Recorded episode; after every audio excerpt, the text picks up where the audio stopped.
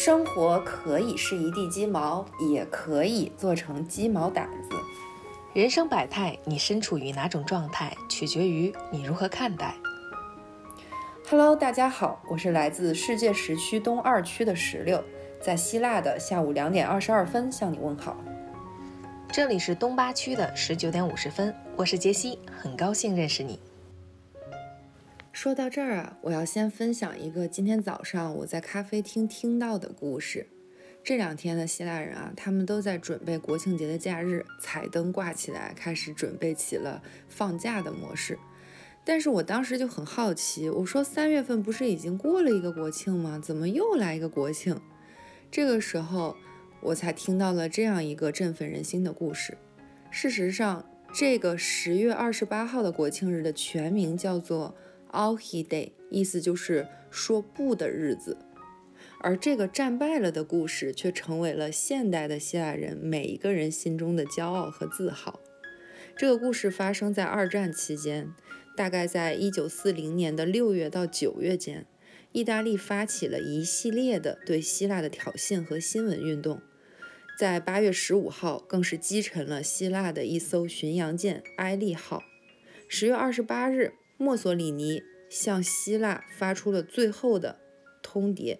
要求希腊必须割让领土，但是当时的希腊总理亚尼斯·梅塔克萨斯坚定地说了一句 “Alhi”。自此，意大利开始从阿尔巴尼亚希腊边境发起了入侵的战争。可能就是因为这句 “Alhi” 的底气吧，希腊人的抵抗让义军损失惨重，而最终由于德国的介入，希腊以失败和被侵略告终。即便如此，现代希腊将勇敢说 “Alhi” 的这一天作为了国庆的纪念日，代代相传。Alhi Day。当我听了这个故事的时候，我就在想，在我以前的价值观之中，我一直会觉得说不、讲拒绝，是因为我得拥有什么，我得是什么样的人，或者是有很多的财产、权利、地位，甚至是权威，那我才能够去说拒绝。讲不，但是当我听到这个故事的时候，我反而觉得是啊，其实每一个人都有拒绝和讲不的权利，它是你人生的底气，不需要理由，更加不需要你拥有什么。我在反思自己的时候，我也不记得是从什么时候开始，一点一点就像温水煮青蛙一样，好像生活中所有的一切都被琐事填满，我不再去。想哪些是我的权利，反而会想着如何去解决生活中的麻烦。但是在这个过程中呢，我好像慢慢的失去了自己，也找不到了自己。慢慢的，我们好像都不太敢或不太愿意开口表达自我的想法和需求了。我们也都忘记了自己真正的想法和需求是什么，只能不断的从别人的眼睛中去读取自己。我是谁？我需要什么？我的感受是什么？而别人的一句话、一个眼神都能左右我们的心情了。不知道从什么时候开始，我们将自己的权利都一一的交给了对面的每一个陌生人。而现在，我们该如何重新正视自己的需求，发现自己的内心，真诚、勇敢的表达需求？当我们被拒绝的时候，我们有能够承担被拒绝的力量；当我们发现自己的需求的时候，我们也有能力为自己的需求负责。所以，这也是我们今天想来讲述这个关于拒绝和表达诉求不可耻的这个主题的灵感来源。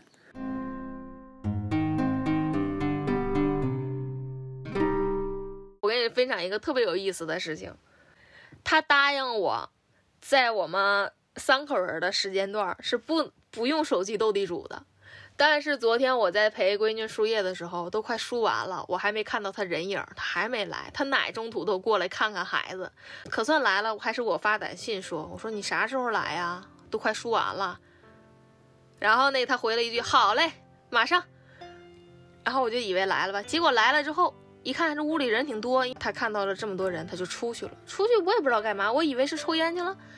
过了一会儿，我出来一看，小老样的，这玩上斗地主了。手机小横横屏一拿，这答应我的事儿，这不又没做到吗？我说马上输完了，还有三分钟。我说现在都可以拔，但是我想让他再输几分钟。我说这三分钟你能玩完吗？我一看还有二十七局，刚玩了五局。他说马上马上。我说你二十七局马上，你当我是傻子呢？这一局得几分钟，我不知道吗？完了，他说那你看都玩上了，咱也不能撤呀。我说好。我说那你在这玩吧，我和姑娘先回去了。他就我就有一点情绪在了啊，但是哎，我也没有当当他面儿，或者是就是表露出来吧。后来闺女拔完夜了，我俩收拾完了，衣服一穿上，我俩就走了。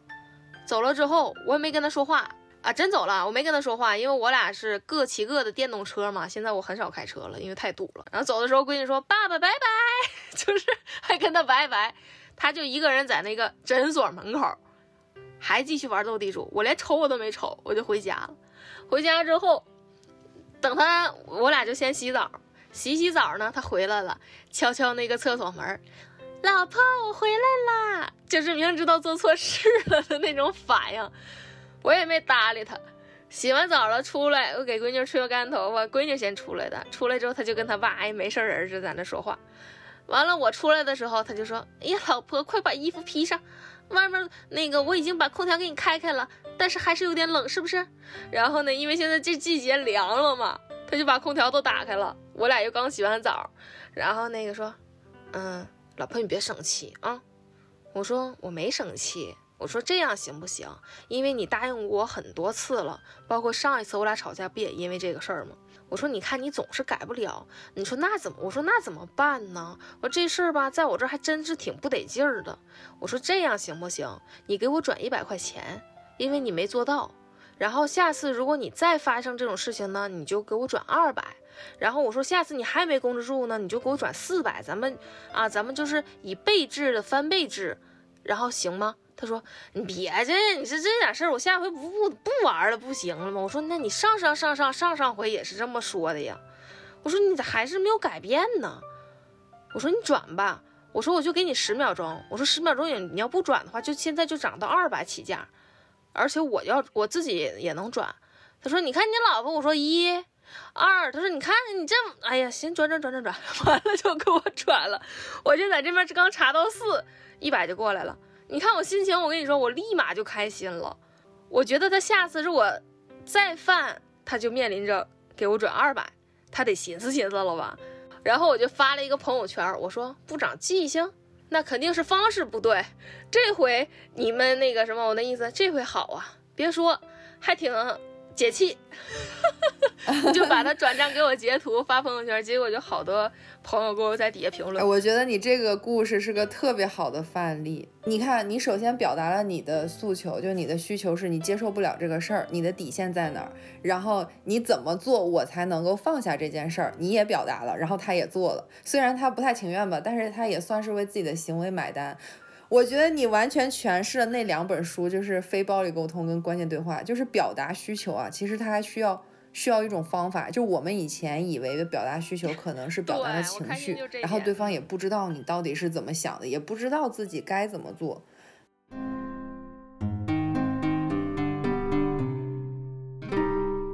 首先，我觉得不表达情绪，可能也是因为，嗯，你不太想要。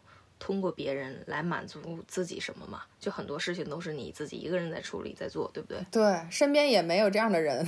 对，然后你表达情绪了呢，可能也就是意味着让别人想知道，嗯，你开心了还是生气了？然后就我喜欢这件事情和我不喜欢这件事情，它是有一个关联性的，对吧？不仅如此，如果我表达了像你说的这些，我对一个事情喜欢或者不喜欢啊，或者是有没有情绪啥的，嗯，它可能还会给我带来一些以后。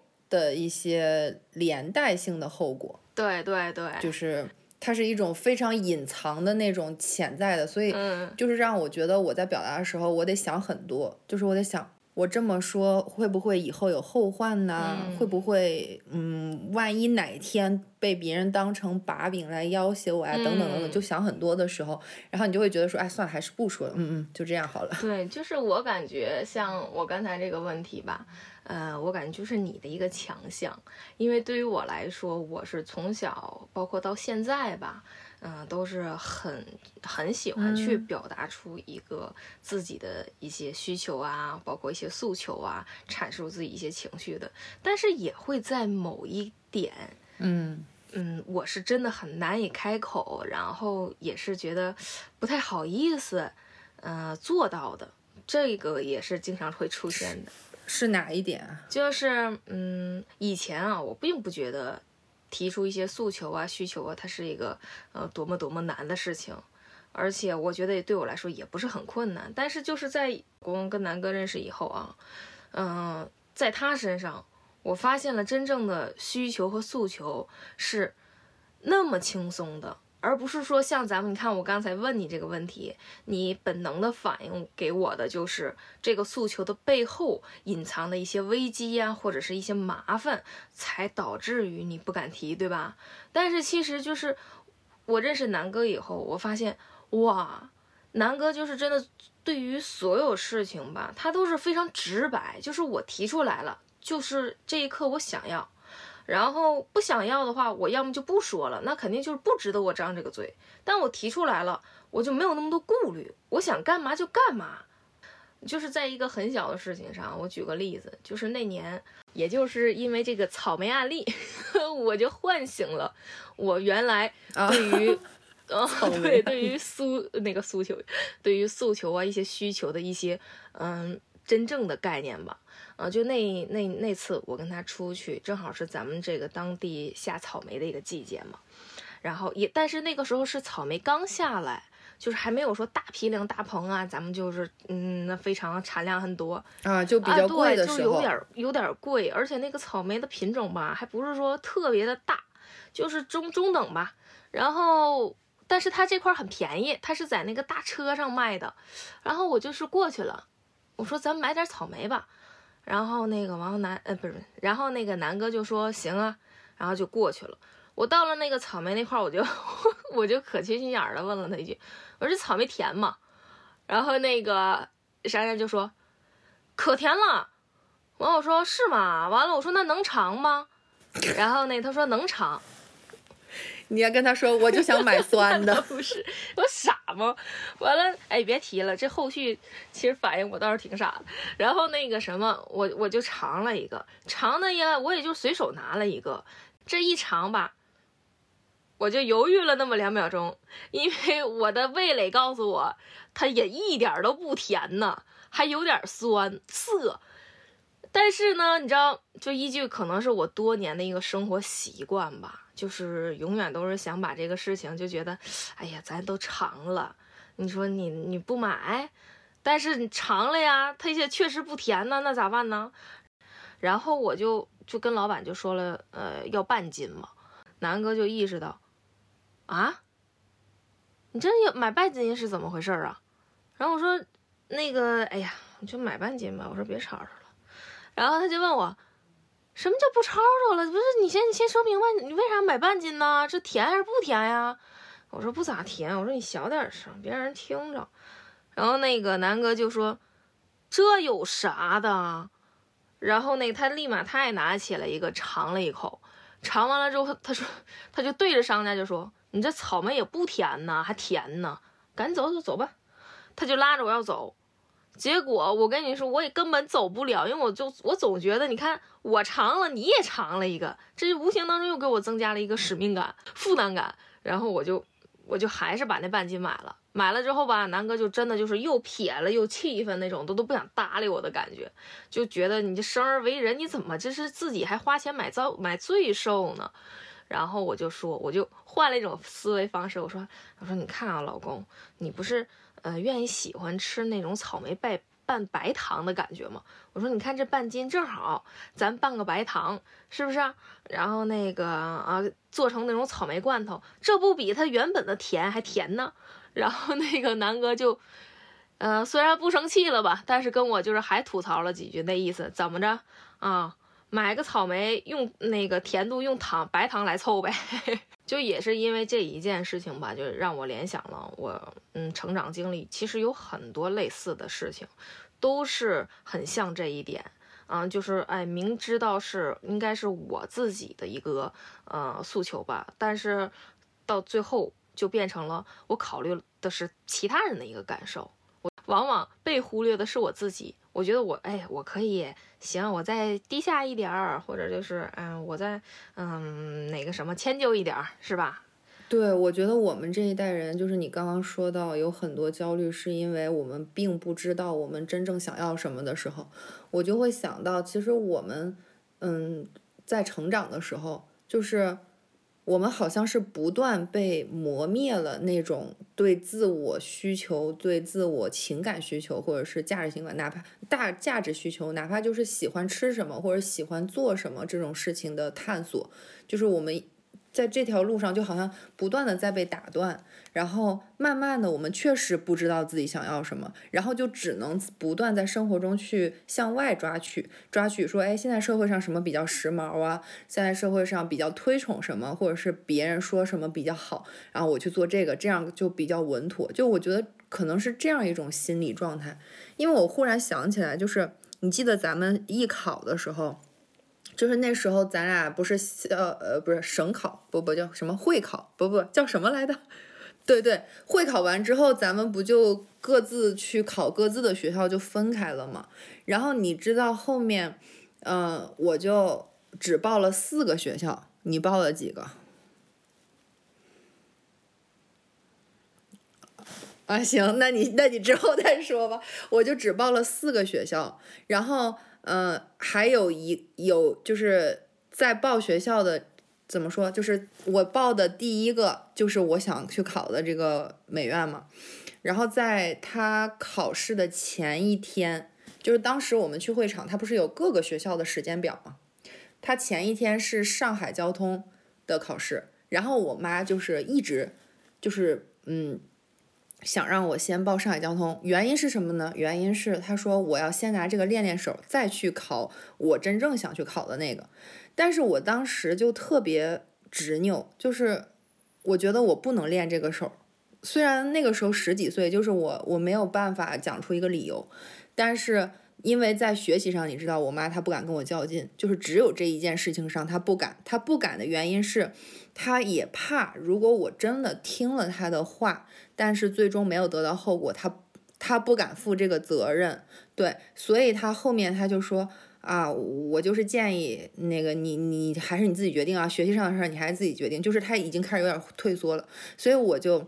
坚就是坚持了我自己的想法，就去考了第一个，就是去考的美院。但是你知道，我们画画都知道，就是我们不是一个直线上升的，就有时候可能到一个状态下，然后就发挥特别好，然后在这个极好的状态之后，很快就会走下坡路，然后你得突破一个瓶颈，才能再去到另外一个状态，你知道吗？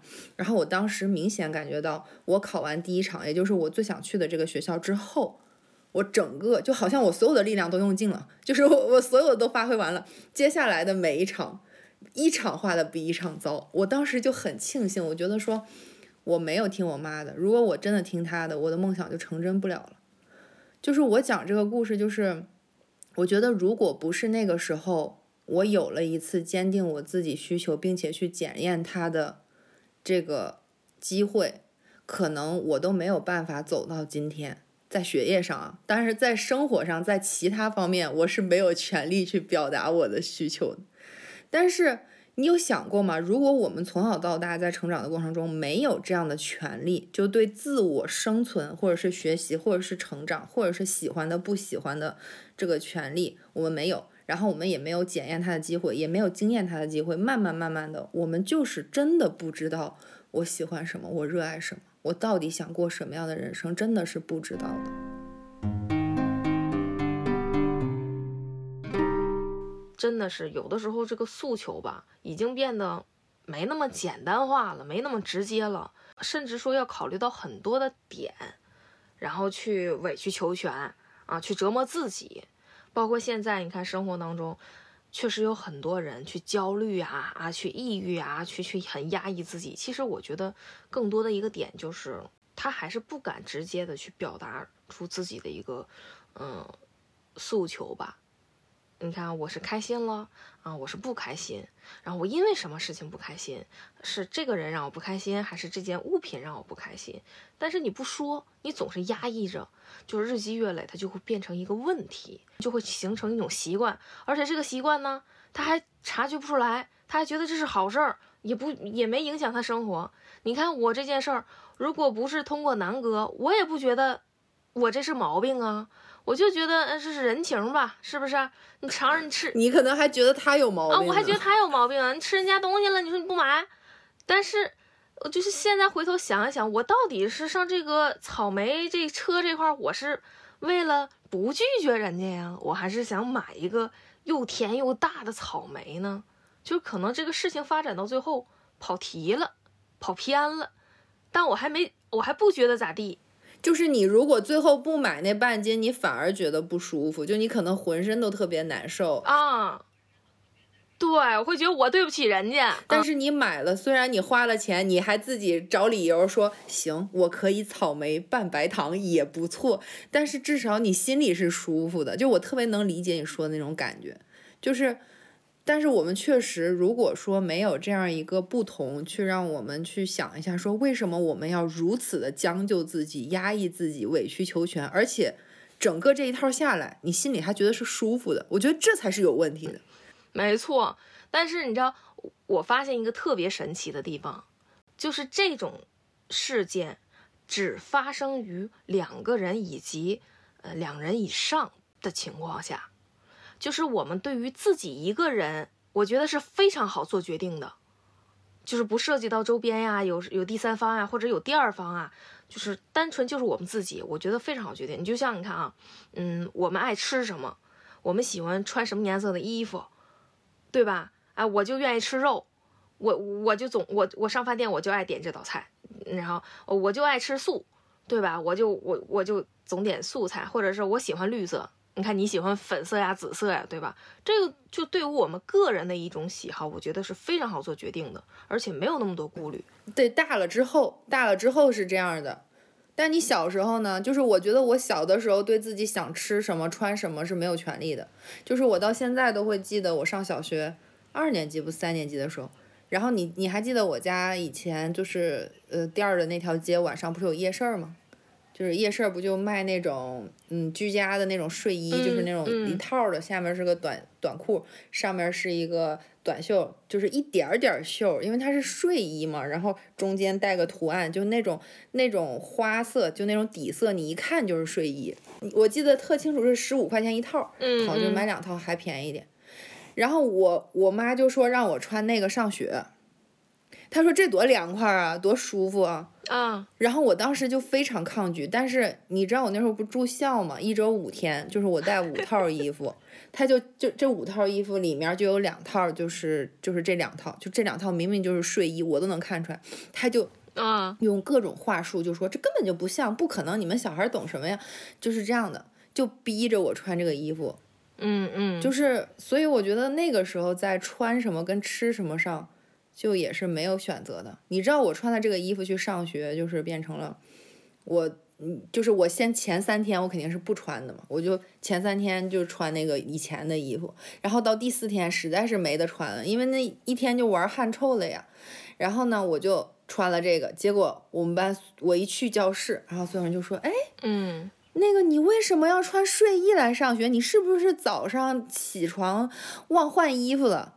我都不知道该怎么回答这种问题。嗯但是我回家之后，就是周五我回家之后嘛，我就跟我妈说了这个事儿。我说同学都说我穿睡衣上学，问我为什么。嗯，然后我妈是说什么？我妈就说，就是他他们懂什么？都是小孩儿，嗯呃，那个，嗯，那个才多大年纪就要攀比，你们你们就要攀比什么吃的穿的，你都还一分钱没挣，还在花钱呢，你就要呃穿这穿那的，你也不看看你自己啊，怎么怎么怎么怎么就这样的，对，就是，嗯，我觉得童年成长阶段有很多很多这样的事情，就是明明这个事实就是它是睡衣，没错，卖衣服的人也说它是睡衣。嗯，我觉得我妈她也知道它是睡衣，她为什么非要让我穿睡衣上学呢？就是她觉得便宜，其实这才是真相。对，那睡衣肯定比外衣便宜，但是她她就是不去面对这个真相呢，她反而来压抑我的需求。我的想法和我的认知，就我知道他是，他就说不是，你们什么都不懂，你们就是要攀比。如果我要穿正常的衣服去上学，就是我要攀比。就是你能发现这里面有多荒谬吗？那如果是这样的话，我带着这样的信念长大，那一定会得到一个答案，就是嗯，我不配得一切正常的，就是跟别人来说正常的衣服上学是正常的，我不配得，我只能比别人低，那样才是正常的，我心里才是安全的。因为我我一说我要穿正常衣服上学，那对到我妈那就是一顿辱骂，各种羞辱你，所以时间长了之后，在我心里就会形成这样一种惯性状态吧。就是我记得我刚上大学的时候，真的是惯性，就是我我刚上大学的时候，我去水果摊买水果都买烂的。嗯，对，你能想象那是我能真干出的事儿吗？哇，就是挑便宜的嘛，买烂的，然后嗯，但是后来也就像你，你像就像你说你遇到南哥，我看到我的同学，我发现他们家里有一些还没我家条件好呢，但是他们的生活状态却不是这样的，他可以吃不烂的水果，他也可以吃他想嗯吃的东西，我才开始慢慢去重新反思。自己曾经所经验的这些真的是对的吗？这些标准真的是对的吗？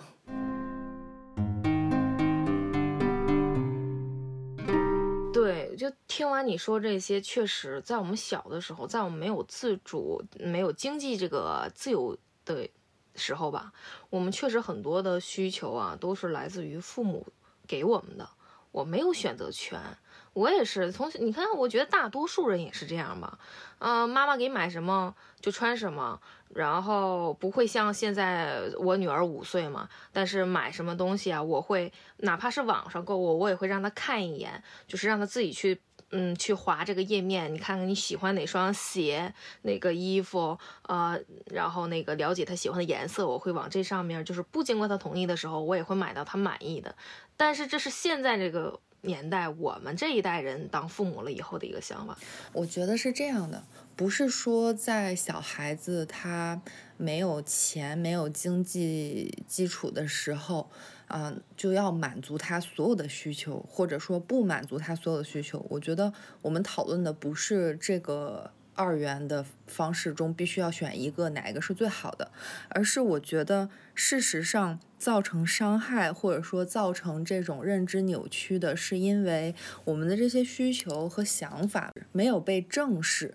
也就是说，其实，在你跟菲儿之间，就是比如说你已经决定了要给他买这件衣服，然后他在可选的选项里面，他可选的权利范围之内，他说，哎，我不喜欢这个花色，或者说他有红的、黄的、绿的、紫的，他说啊，我更喜欢紫色的，然后你会给他一个范围，然后让他可以有一定的选择权利，就是即使这个东西他。比如说选择了一个他想要的，但你觉得可能不太适合或者是不太好，但是你会告诉他说为什么？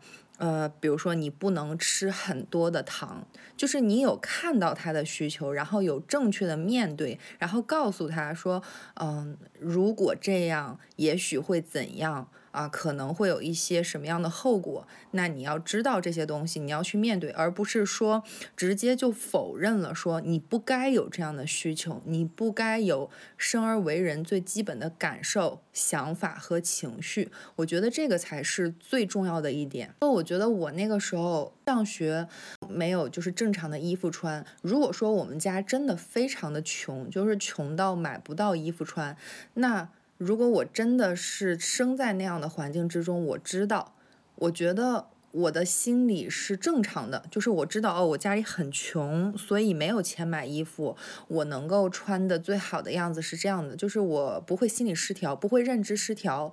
但是事实上是我们家并没有穷到那个地步，而且。呃，经济水平来说，要比我很多同学都好。可是，在这种情况下，我作为人最基本的正常的需求被混混乱，就是呃一种说啊你这样想是不对的，你们都不懂。如果你要这样，你就是呃攀比，你就是不好，你就是怎么怎么怎么样，就是这种会造成呃我的一种认知混乱。这种认知混乱就会呃形成一种方式，叫做我必须要压抑自己的需求和想法，听从周围人给我的一切。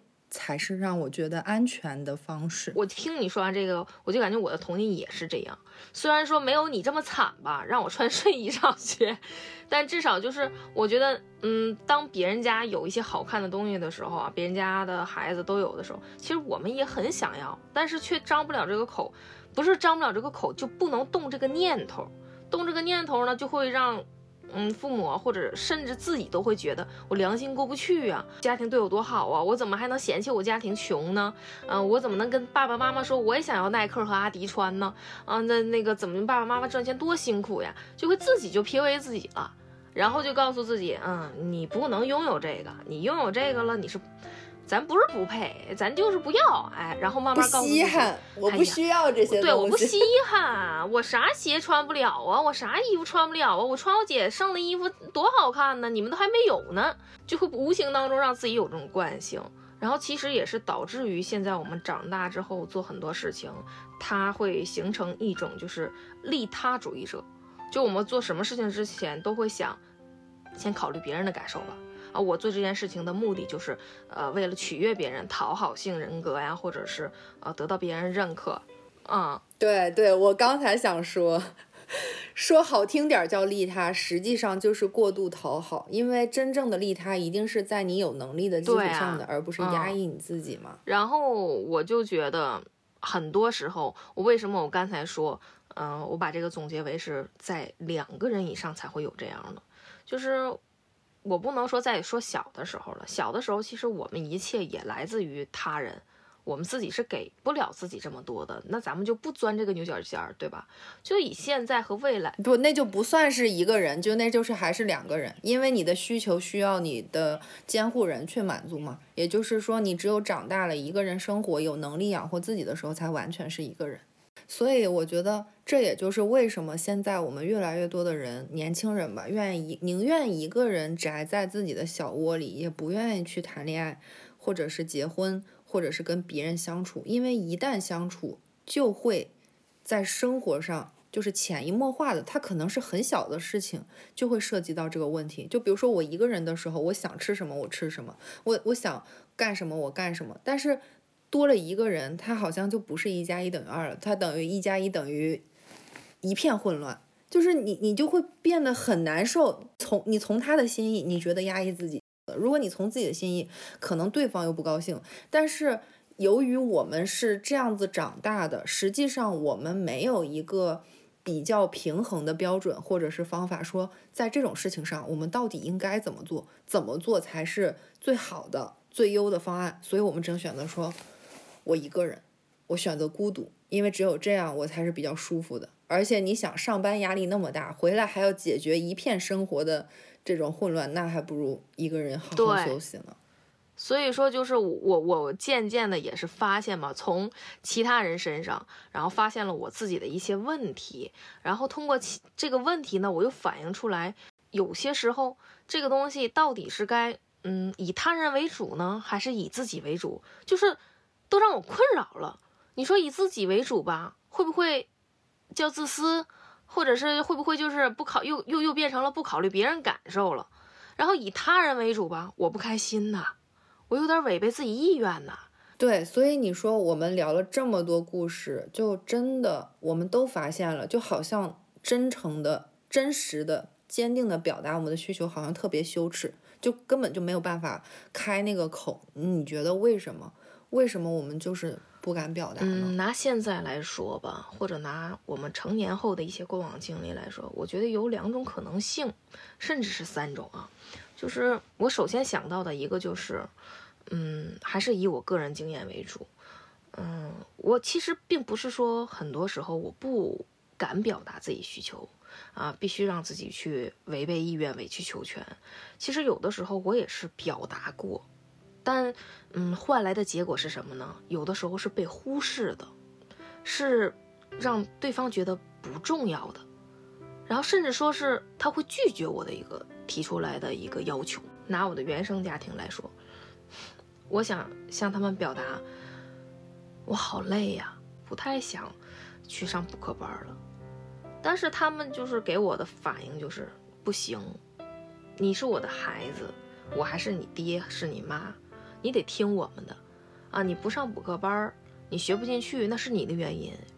可能他会用一些言语啊，去骂我，你是你笨呐，你傻，你鸭子听雷，你油盐不进，你左耳听右耳冒，就这种话，简直就是让我一想来，真的是，从小就是你不敢提了。后来我结婚吧，我刚生完孩子的时候，他那种反差感是我从婚姻两个人的状态，突然变到了三口之家，然后我每天就是坐月子呀，喂奶呀，我也刚。经历过剖腹产手术啊，走道肚子还是有点疼，我就会跟他去表达我的一个需求，就是我好伤心和难过，不是因为有了孩子我才我伤心难过，我我这个感觉很幸福，但是我觉得有落差感，就是我不再是你的小宝贝儿了，嗯，你的世界当中也多了一个女儿，然后就是或者是嗯。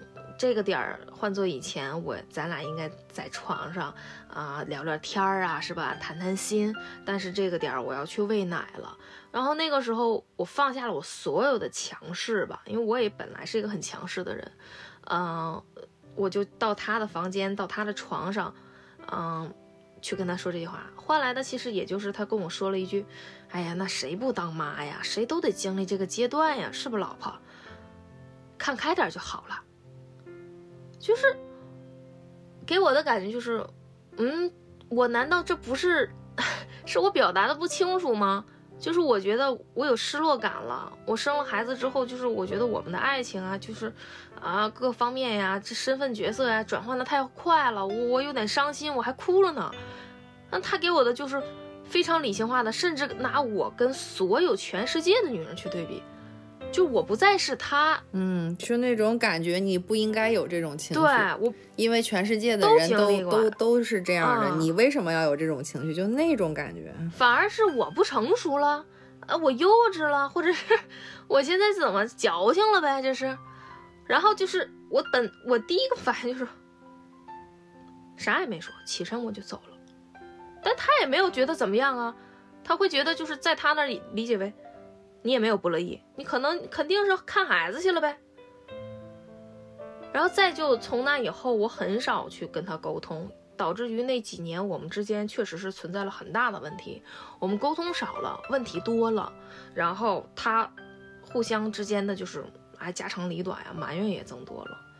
再到就是后来可能心都不在一块儿了。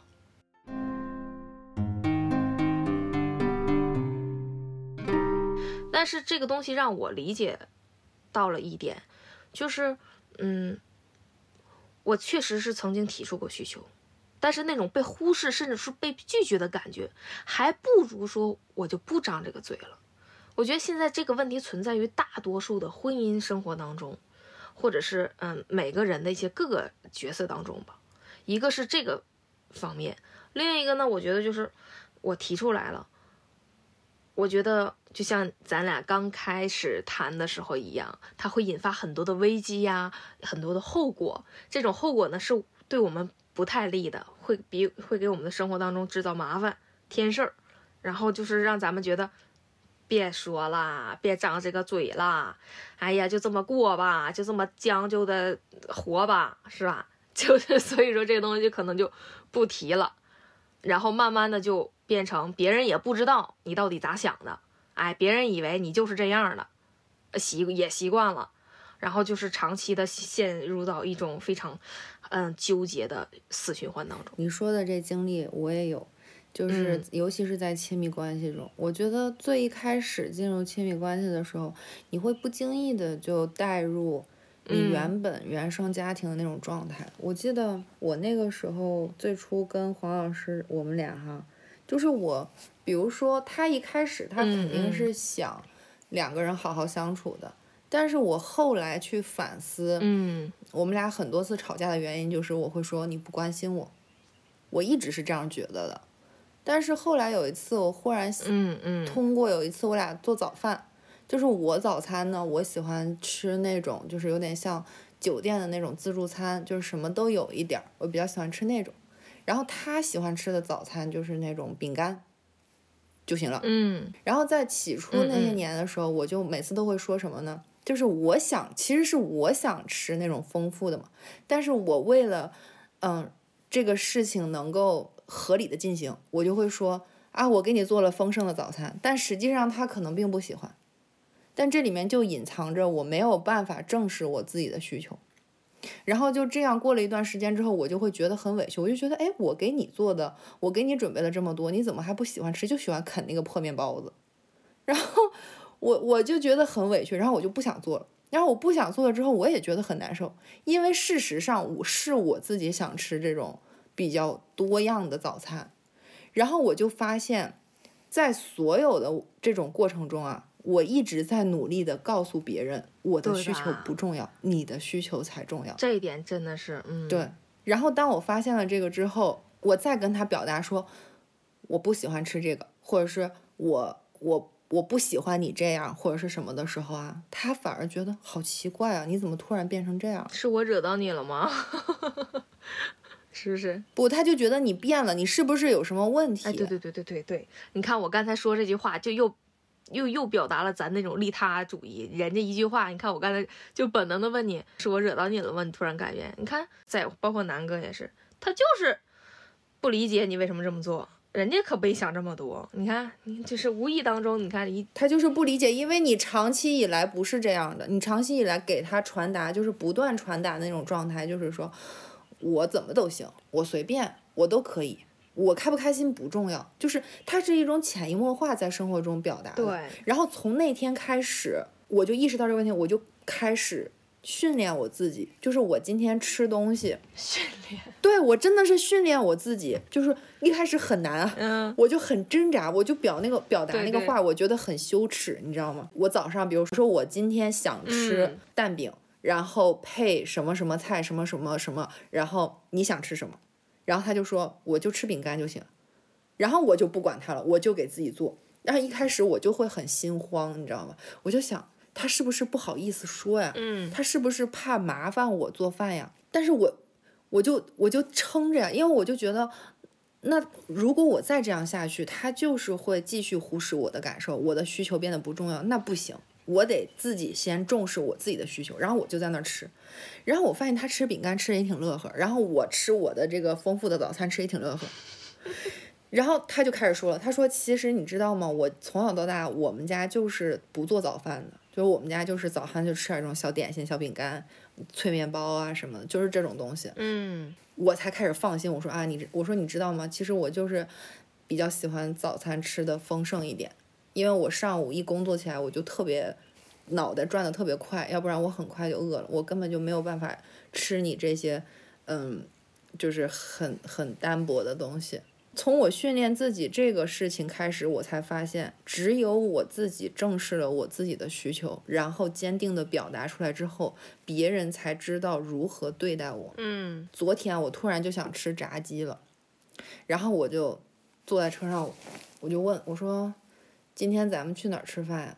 然后他说：“你想吃啥？”嗯，我说：“要不咱们去吃肯德基的炸鸡？”他说：“你想吃我们就去吃，如果你不想吃，我们就再找别的。”我说：“那你有什么更好的建议吗？”他说：“那旁边那家有一个什么什么餐馆，我们上次去吃，嗯，就上次去他家吃猪肉不太好吃，说这要不然去吃牛肉或者羊肉啥想吃肉了，然后我就知道他的需求可能是想吃那种牛羊肉，然后我就说，嗯，我想吃炸鸡。他说，嗯那你想吃，咱们今天就吃炸鸡。就是现在就变成这样了，然后他反而会觉得说，他尊重了我的需求，然后带我去吃了，我很开心，然后他觉得自己他更有成就感对感，他觉得自己很有嗯成就感。就我觉得这个事儿挺荒谬的，你知道吗？就以前我把自己弄得那么平易近人，那么怎么说呢？就是怎么样都可以，反而得来的结果是就很难受。就是就听你说这个，你知道让我联想到，就是南哥一直以来跟我在一起到结婚这么多年的一个呃嗯苦恼点吧，就是他永远很少很少，呃能问出来，老婆你想吃啥呀？就是这一点对于嗯他来说吧，在我身上永远实现不了，因为我是一个真的是吃啥，我永远给不出来一个结果，就是我对吃这个东西，嗯，我真的是没有兴趣，嗯，吃啥都行，不吃也行。就是我连饿可能这个点儿啊，就不是给我饿一天了，我都不知道饿的一个人，也是可能根据这个常年，我们家也不吃早餐。你知道这个早餐要不吃啊，他真就不咋爱饿，反而是吃了早餐让我中午就很早就饿了。我就是常年有一个这样的一个习惯吧，然后导致于就是他是啥呀？南哥真的是如果没吃饱或者是饿了。到点儿不吃饭，他就会做什么事情都超级暴躁。就以前我们经常会为这个事吵架，就因为就很烦是吧？对，特别烦。就比如说我们在一起，哎，要做个什么事情呢？或者是在商场呢，正买东西呢，他就会说走啊，吃饭去。我说没买完呢，咱买完再去吃吧。然后他就嗯，等一会儿，等一会儿之后我还没去，他说能不能走了？到饭点了，然后就激恼了。这一激恼我就来气了。我说你激恼啥呀？咋这么没有耐心呢？我就比如说我我就放这一天假啊，出来多逛一会儿都不行。完了他就说那不吃饭呢，吃完再逛不行吗？我说我没逛完呢，为啥要去吃饭呢？就是我俩经常会为这种事情去吵架。呃，以前啊，然后到现在也是可能就知道对方是啥样了吧。然后我会嗯，更多的说是一到饭点了，我先我知道他了解他这个情绪了，就所以说就是。可能每个人擅长的一个点吧，虽然不一样，但是这个相处方式是真的需要磨合和经营的。你说要没磨合，对，要没有前些年咱俩这些经验，咱嗯，咱怎么能知道说南哥一到这个饭点儿你不给他饭，他就激闹呢？你不给他饭，好像给动物喂饭似的。我觉得你看，今天我想聊这个话题，也是想反映出现在焦虑的一方面。那有些东西它真的不是说很困难才能做到的，呃，需要你非常努力，需要你非常辛苦，可能真的就是从一句简简单单的一个需求诉求，咱们就可以让自己然后获得更大的一个满足。哎，你觉得就是从以前的你，嗯，没办法去自主选择。呃，我们身为当时是儿女嘛，是孩子，是学生，再到现在你情绪上的一个转变，你觉得表达完需求带给你最大的乐趣，或者是最最有用的地方吧，是什么呀？在你说问这个问题之前啊，我忽然想到一个特别重要的点，就是什么点？在表达需求的这个事儿上，它有一个有两方面是特别重要的，就是我是基于我我自己和我认识的其他人。第一点就是，我会发现，其实我自己以前啊，因为我可能寄宿的早吧，就是我很早对我的生活，我都可以照顾得很好。就是你看，我从小不是寄宿嘛，你相当于我七岁开始，我就开始一个人去 cover 我生活所有的吃喝拉撒呀，我肯定得把自己照顾得好，我才能够在外面生存下来。所以我相当于是从小就有能力满足自己的需求，除了钱。比如说，我想吃什么呀，或者是我想干什么呀？我我知道我如何努力能够得到这个东西，但这个里面唯一的问题就是我妈。所以这是一类，就是我有能力去实现我想做的事情。就比如说，我想吃丰富的早餐，我能做出来，我我我我能变着花样的做出来。这是一种，也就是说，其实我早已经具备了能够满足自己需求的这个能力，无论这个需求是吃啊、喝啊、用啊，还是精神上的，还是生活上的，我有能力满足自己，但是我不敢要。我觉得这个是一类。在这种情况下，可能会产生的是什么？就是如果我大胆地表达了我的需求，说啊，我要什么什么什么，我想怎么怎么怎么样，并且我有能力去完成，但我仍然是焦虑的。这种焦虑可能会带给我不安的那种感觉。但在这个里面的根源，只是在于，嗯，可能童年时候的惯性啊，或者是成长时期的那种信念模式造成的，并不是说啊，你没有能力满足，或者说你的需求不合理。我觉得这个是一个。呃，很重要的点。那第二类呢，其实还有一些人，就是我我了解到的啊，可能是我其他的朋友让我看到的一个现象是，呃，他有需求，他有很多他的想法，他想要的，他想得到的，但事实上呢，他的能力或者是他的现实状况是满足不了他的需求和想法的。但这个时候，他可能就是会产生一种焦虑，但他的这种焦虑呢，其实是来自于我的能力没有办法满足我想要的，但我也不想去提升我的能力，或者说提升我的现状是很难的。他希望能够有一个人来为他买单，或者是能够有一个人来为他负责，能够。给他他想要的这样的一种状态而焦虑，我觉得这是完全不一样的两个方面。要解决这两个方面，其实它的解决方法是完全不同的。像我们俩，我觉得可能因为我们成长的环境都是属于比较苛刻的那种，就是我们可能过早的去掌握了很多的呃能力。等我们长到说我们有我们自己的经济能力啊，有自己的。呃，生存能力，可是仍然不敢去满足我们的这些呃内在的需求，才是我们今天所要表达的这个主题本身。就是我们日感觉到，如果说我直接的表达我的需求，可能是很羞耻的。所以我觉得，就是我们说的这种表达需求啊，就它还有一个很潜在的东西，叫做我能够为我的需求负责，就是我有这个能力。你不能说你表达一个需求给别人，别人就必须满足你啊！你没有能力达到，然后你你抛给别人，让另外一个人为你的需求负责，就是我觉得我们得去排除这种情况。嗯，对，我觉得你这个说的就是第三点，因为我我说了两方面嘛，就是为什么人们嗯现在更倾向于说不表达需求了。或者是不爱表达需求，我刚才说的是两方面，对吧？要么被忽视了，要么就是总被拒绝。呃，第二方面就是，嗯，对结果的恐惧。然后你说这点呢，就是第三方面。我到底提出了之后，到底说是我自己就可以去达到，还是需要别人去付出来满足我的需求，对吧？就是这些年，可能很多事情让我们变得不再。关心自己的一个出发点了，或者是不再关心自己的一个情绪、情绪、情绪点，把更多的时间呢花在了去揣测别人的思想，关心别人，对，揣测别人的微表情啊，包括你看近几年我们嗯出了，就是现在更加重视心理方面的一些嗯辅导啊，或者说是解决了，对吧？那为什么会这样做？为什么会出现这种现象？那就是因为太多人。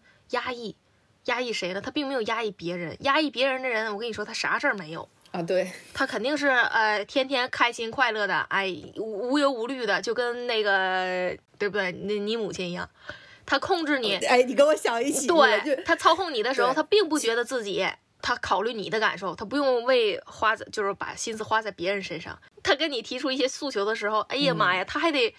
去演自己的七情六欲呢，在你这儿，哎呀，我得哭，哎，我是笑，哎，我是那个强势，我是谩骂什么的，对吧？他光考虑自己应该怎么表达自己的需求了，嗯，他还考虑说对方啥感受。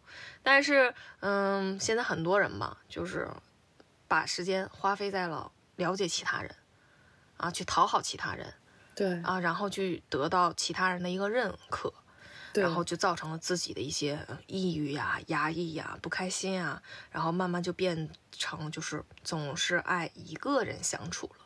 但是不能说这种状态，嗯，是不好的，因为嗯，可能有些需求吧，确实是提出来了，会对我们造成一些负担，会给我们惹出很多麻烦。那好，那这种需求其实还是因人而异。如果你觉得这东西对自己的呃负荷是非常大的，承受不来的，那好，那咱大可不必去提。那不提就不提，那这个东西咱得放下。就怕的是你不提这个需求，你张不开这个嘴，然后你回头吧，还在埋怨自己，我真是废物。我连这点事儿都说不出来，我都没法表达出来。我不喜欢他，你看我我还得跟他处，啊，或者是你看我不爱吃这道菜，哎呀，但我还得吃。那你说你是图什么呢？去问清楚，要么就是别提了。别提的时候，那咱就彻底就放下这个事，这档子事儿，咱开始新的一个生活状态。我觉得这个才是一个，嗯，对于需求一些根本上的一些理解吧。你只有说是。会运用它，咱们才能从中去得到我们想要的结果。如果你连嗯你连这个做法呀，或者是过程这个行为举动你都把控不了，那这件事情给你造成的只能是困扰了。你看前段时间也是，嗯，就流行一句话嘛，成年人的世界没有选择。不不不是没有选择，是成年人的世界不做选择。我第一次听是在呃一个采访上，咱们的大嫂，嗯，就是高叶去说的。哦，我也特喜欢他，我觉得他那劲儿特别好，特飒是吧？特直，然后觉得特通透。嗯然后却记者可能是问他一个什么问题啊？接下来的话啊，您打算尝试哪个角色？可能是这个问这方面的啊，因为这演艺圈的嘛。然后他就给给给了一个答案，就说啊，嗯，成年人的世界不做选择。更多的可能是他想表达是不做选择的原因背后其实是去尝试，对，就别选择我做和不做了。就这个东西，你只有尝试了，你才知道你该不该做。你不要把自己设限到哪个境界，你越去设限，越影响我们去有更多的选择权和预见权。嗯，还是根据我个人经历来说，嗯，虽然我今年三十二岁，但是我觉得，嗯，我经历的事情呢，和我过来悟出的一些道理，我不说对其他人有没有用，但是至少我在我身上践行到的是改变，而且这个改变是更好的改变。我觉得这个事情它就是值得的，它就是正确的。我无需通过啊石老师你的肯定，或者是再通过你看像前些年我总会嗯想问问黄老师是什么意见，对吧？对于我这件我现在这个所所所遭遇的情况啊，站在男性的角度啊，或者站在一些呃长者的角度啊，哎，给我一些嗯教导吧，是吧？或者是一些安抚，我才能心安。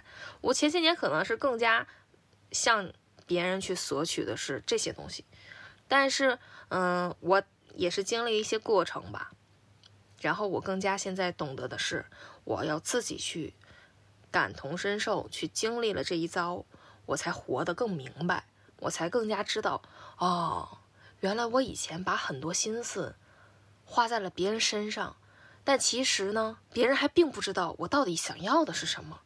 那你说，我那些年不是白生气了啊，白白白活了吗？对吧？然后白把自己弄得很糟糕，很就是很抑郁。但是现在我发现，就是谈一下这些年我懂得去表达需求后的一个改变吧。就是我发现很多事情，我说出来以后，并没有那么多的，嗯，像自像自己曾经三思啊、顾虑的那么多的一些假设性的一些现象了。其实可能结果就那么简单，行和不行，就两方面。但是在我没提出之前，我们自己是很爱假设的，假设的那种方方面面，那简直不下五条，对吧？不下五个结果。所以说，嗯，我尝试了，我想要什么，我就直接表达。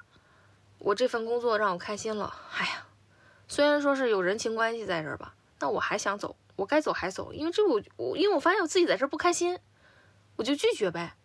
虽然是我拿了人家钱了，啊，人家给我开着底薪呢。但我觉得这份工作不适合我，或者说是没有我想象当中那么好，我就觉得我应该换工作。然后我就有了现在这份工作。虽然说我可能说是我还没有达到一个非常嗯好的一个状态的吧，这也是刚初入阶段。但是我觉得以后我会做得很好。这是这种想法，并不是来自于我嗯一个随意的一个许愿啊或怎么着的。你说我都多大了，咱现在就没必要再。划个流行，咱就再去许愿了，是不是？更多的就是根据我现在实际情况、我的心情啊、我的想法来定的。我觉得我能在这份工作好好做，然后并且坚持很长一段时间，然后也许会达到另一个高度。这是我对我自己的一个判定和结果，也是我对于我需求这一点来说吧，我更加懂得。选择自己喜欢和不喜欢的事情了，就是对，所以就是自己的需求，不管是喜欢的不喜欢的，至少你得根据自己的需求提出来了啊，或者是你自己知道了，然后你得去用你自己的能力去实践一下，去尝试一下，去验证一下，无论成还是没成，这都是你对你自己的一种探索。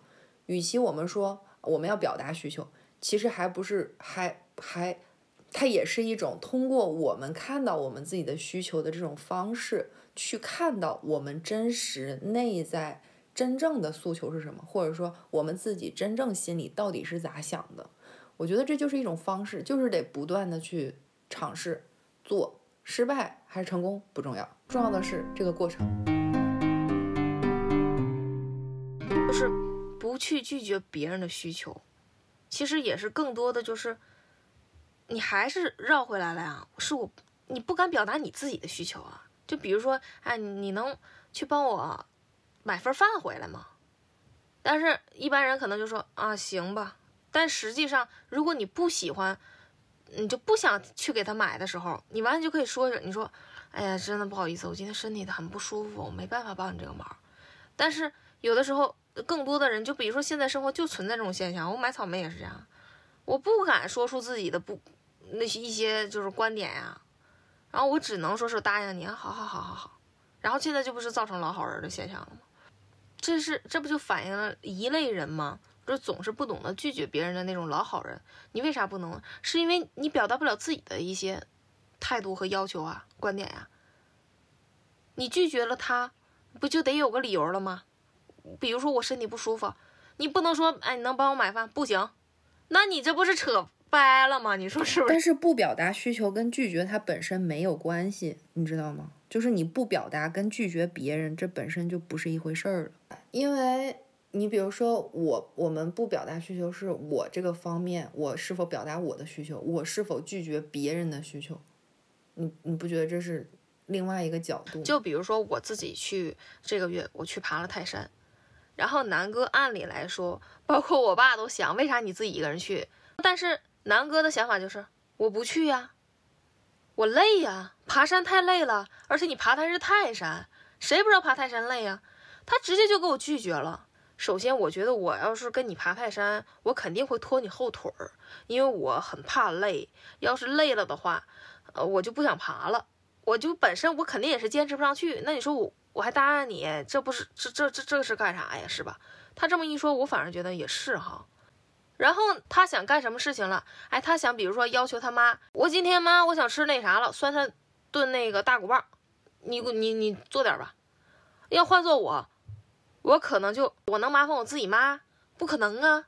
我能让我妈去给我买个大骨棒？她能给我买来，但是做还得是我呀。那我还何必张这个嘴呢？我自己买不得了吗？你看他对于自己的需求，他会非常肯定的去表达出来，甚至没啥犹豫。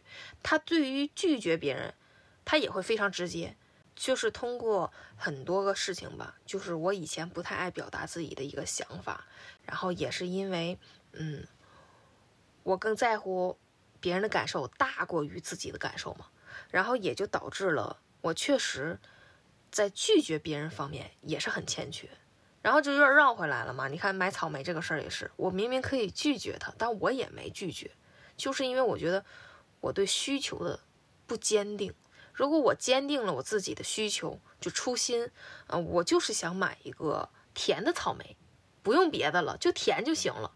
可是最后我买的半斤草莓，我回去还得兑半糖。我就是不拒绝呀，我就是因为我尝了一个，南哥也尝了一个，我就得买。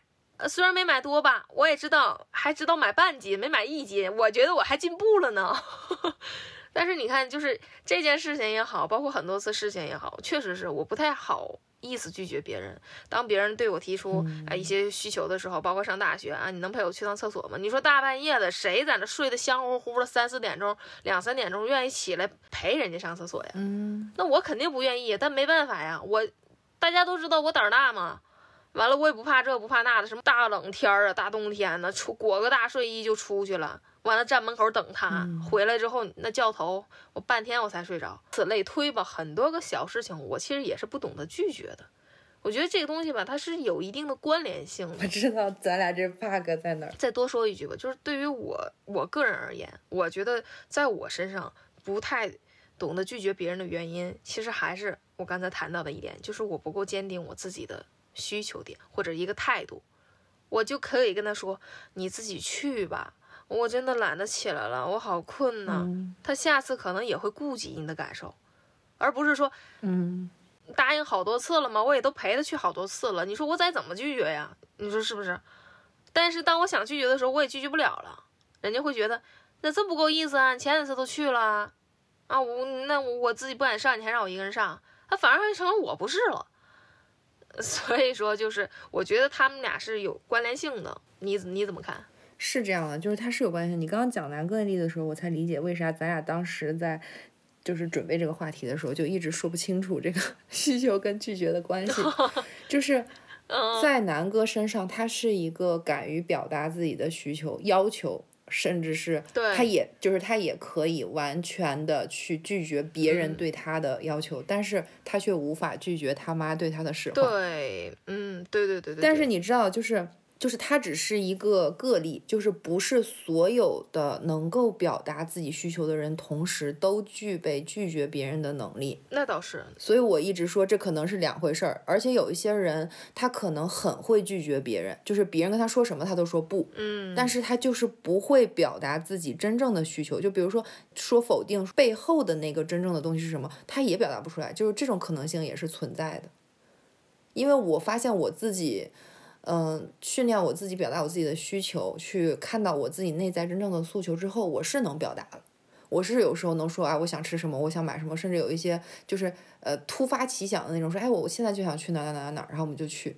但是有很长一段时间，我也没有办法拒绝别人需求，我会开始想，我要以什么样的理理由拒绝对方提出来的这个东西比较合理，也不会带来任何后果。嗯，就是我我有那有过那么那样一段时间，你知道吗？所以这就是为什么我觉得这是两个问题，就是拒绝是一种能力。嗯，然后我就想起来，你记得咱小时候看那《家有儿女》那片儿吗？你记得吗？记得呀，就当时有一个片段，就那小雪，就是他家来个阿姨跟他借一本书，好像是，然后那阿姨就说能把你书借我看看吗？然后他就说不可以，然后他就说可能你听错了，我不是要你的书，我只是想借借着看一下。他说不不可以。然后后来那个那个阿姨就走了嘛，然后他爸妈就特别诧异，就说：“哎，你是怎么做到的？”然后他就说了一句话，他说：“拒绝是我的权利，嗯，他不需要理由。”对对，我当时就记得可深刻了，我觉得确实就是拒绝是一种权利，但是我们的成长可能让我们丧失了这种权利。包括我觉得选择自己喜欢的方式，嗯，包括一些意愿也是自己的权利。捍卫自己的权利。其实这两点吧，它虽然是各有各的一些经历呀，各有各的道理，但是我觉得就是最重要的一点就是，我们要懂得如何能让自己开心，能让自己舒服的状态下去正常行使我们的权利，而不是说这个东西它一定要嗯，在背后有那么多个事情去联想，对，然后再去做这件事情，大胆的去表达你的想法，你即时即刻的那种表达，而不是说我思来想去，我今天想的，然后我明天再去说，就这种过程，它已经造成了内耗。对，还不如说你想干什么你就去干什么，然后去勇于承担它背后的一些结果和定论。对，未必它就是差的，未必它就是复杂的、负面的。就算差了，你只要承担、对正视、面对、接受就可以了。对呀、只要你不逃避。你看，我不换这份工作，我怎么知道我现在这份工作这么开心，让我每天都充满激情？